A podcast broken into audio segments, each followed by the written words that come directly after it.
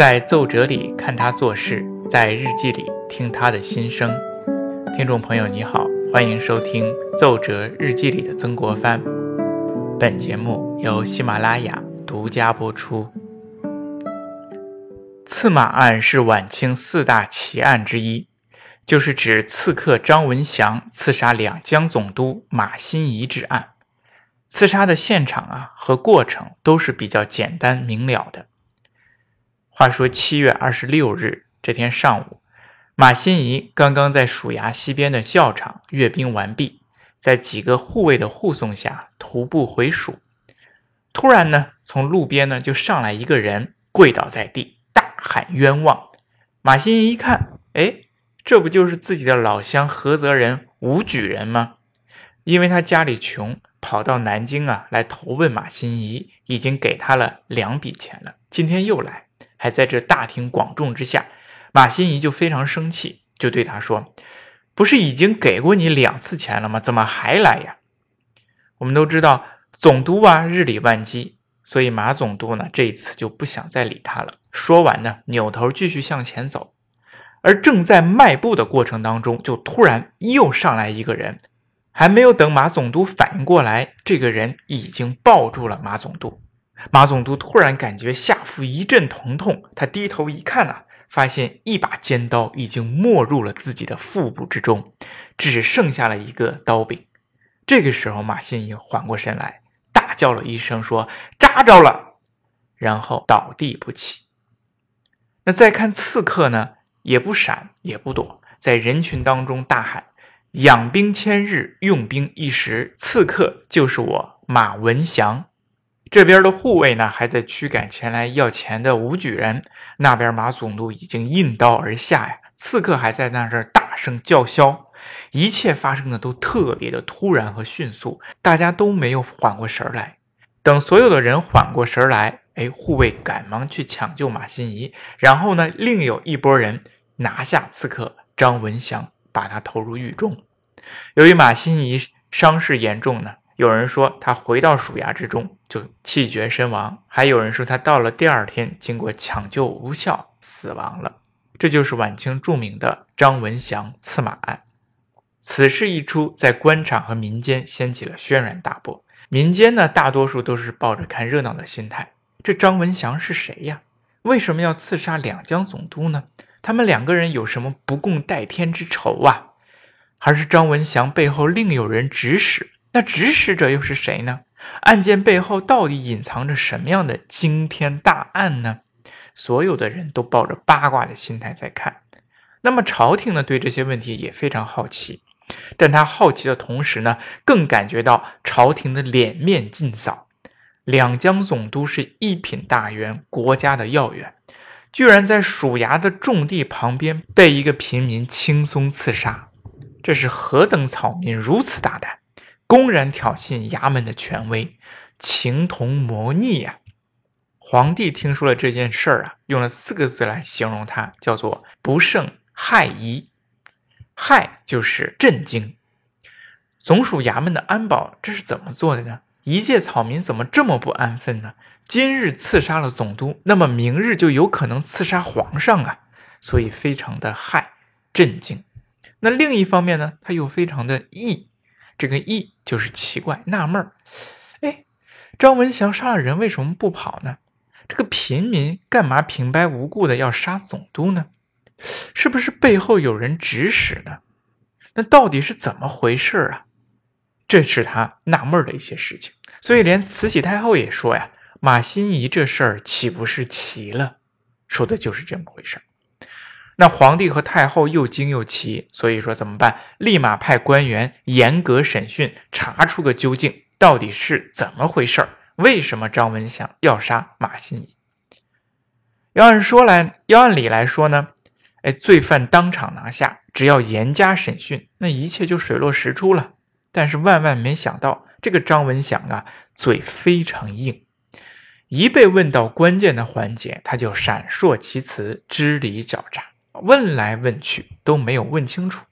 这个庭审的官员呢，就甚至把他的家人一并抓获，在他面前进行严刑拷打。他说：“你不说我就打你的家人，结果呢，他不为所动，就是不说。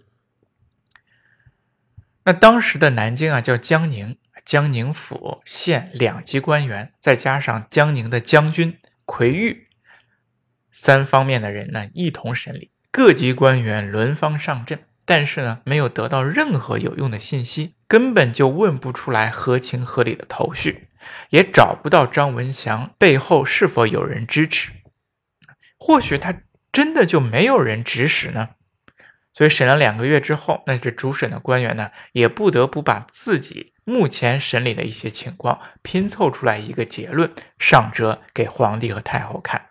他们得出了这样的结论：说刺客张文祥啊，曾经是做海盗的，那被马新贻啊就镇压了，同伙被杀，他怀恨在心。后来张文祥呢，就又做一些非法的小生意，就又被马新贻出的一些政策和告示禁止，断了他的财路。因为这些原因，张文祥啊挟私报复，就刺杀了马新贻。总结话来说呢，算是个人恩怨。奏折上去了，太后和皇帝一看，这太牵强了，说不过去呀。同伙被杀，怀恨在心，要刺杀马新贻。这这狼，这本来就是做盗的，那么同伙的感情有多重啊？做小生意呢，被马文祥出的告示所禁止，所以怀恨在心，太牵强。太后和皇帝都不信。那虽然官府啊没有审查清楚，但是民间的八卦呢都已经传开了。他们传的张文祥刺杀马新贻啊，另有原因。怎么着呢？哎，原来马新贻和张文祥呢很早就认识了。那时候呢，马新贻是担任合肥的知县，张文祥啊他是。捻军的一个小头目，这个有一次啊，这个两者呢就率军交战，不料马新贻战败，被抓捕了。抓捕他的就是张文祥。但是当时呢，张文祥虽然落草为寇，是一个捻军，但是他早有降清的念头。于是这一次呢，就找准机会放了马新贻，还和他呢插香磕头，结拜为兄弟，归顺了清廷。那同时跟嗯，张文祥一起结拜的呢，还有他的朋友叫曹二虎这个人。那可是后来官复原职的马新贻呢，他居然不顾兄弟的生死情谊，和曹二虎的妻子啊私通，并且设计陷害了曹二虎。这个张文祥啊，看到马新贻这样背信弃义的人呢，非常的生气，觉得天下哪有此不仁不义之人，于是要下定决心报仇。于是乎，他就买来了钢刀和猪皮，练习刺杀。每天的练，一开始的时候呢，用这个尖刀一次呢，只能够刺杀一张、两张的猪皮。那么后来经过不断的练习，他把十几张猪皮叠放在一起，这样一刀能够刺透十几张。等张文祥觉得自己武艺练得差不多了，找准时机，就在两江总督府旁刺杀了马新贻。这个传闻写的非常精彩，扑朔迷离。但是实际上呢，你仔细一想呢，根本就经不起推敲。为什么呢？首先，那如果马新贻担任知县期间被俘，那么清廷不可能不知情，因为都有档案记载。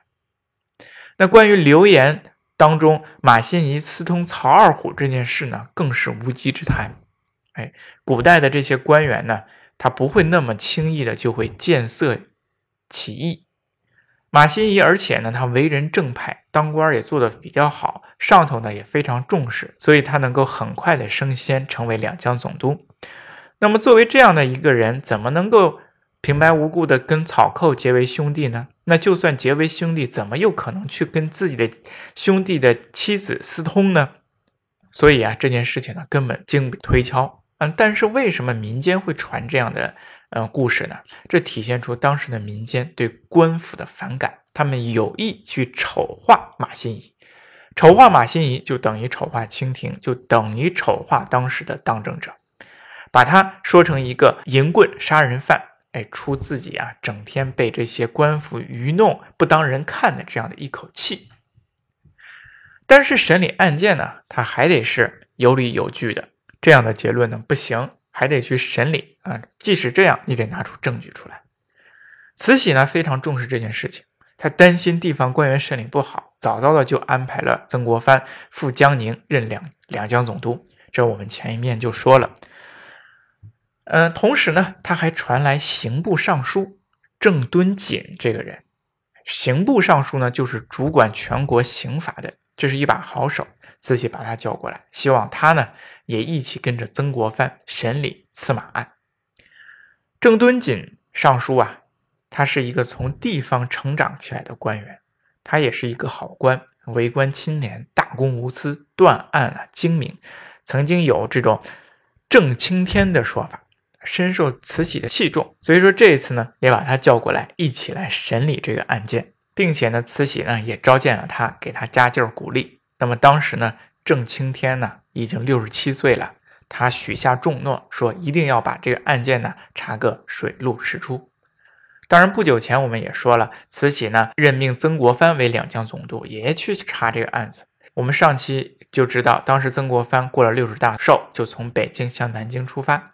但是这一路啊，居然走了两个月左右。那么现在呢，郑敦锦作为一个钦差到了南京，要一起会同审理。郑钦差到的第一件事儿就是约见曾国藩，听听他对此案的看法。哎，但是这一听呢，感觉这个曾国藩的反应啊非常奇怪。他对案件呢并没有直接说，而是啊来回东拉西扯，拉着家常话闲聊了很久。聊完之后呢，曾国藩就就离开了。哎，这个郑钦差呢，就感觉有点奇怪。他看着这个曾国藩匆匆离去的背景啊，就说：“怎么回事儿呢？怎么回事儿呢？也不知道。”那这个郑敦锦呢，又拿出来了慈禧看的这个谕旨，他又看了一遍。啊，这个慈禧呢就说：“署衙要地旁边呢，竟然会有不法之徒啊，白昼行刺，断非该案侠仇行凶。”理应查出幕后指使。那字里行间呢，就透露出朝廷认为肯定是有人指使张文祥刺杀马新贻。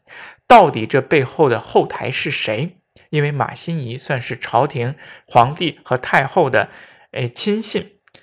那么有谁敢这样跟自己对着干？让郑钦差呀查个水落石出。哎，本来郑钦差呢离京之前呢满怀信心。但是看了曾国藩的这种表现呢，他也非常的纳闷。那么到底这个案件是怎么回事啊？它背后有没有牵扯出来错综复杂的官场关系呢？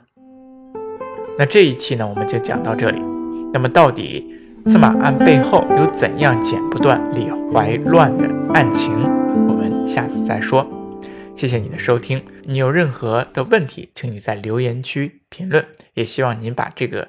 音频分享给自己的亲朋好友，谢谢你的支持。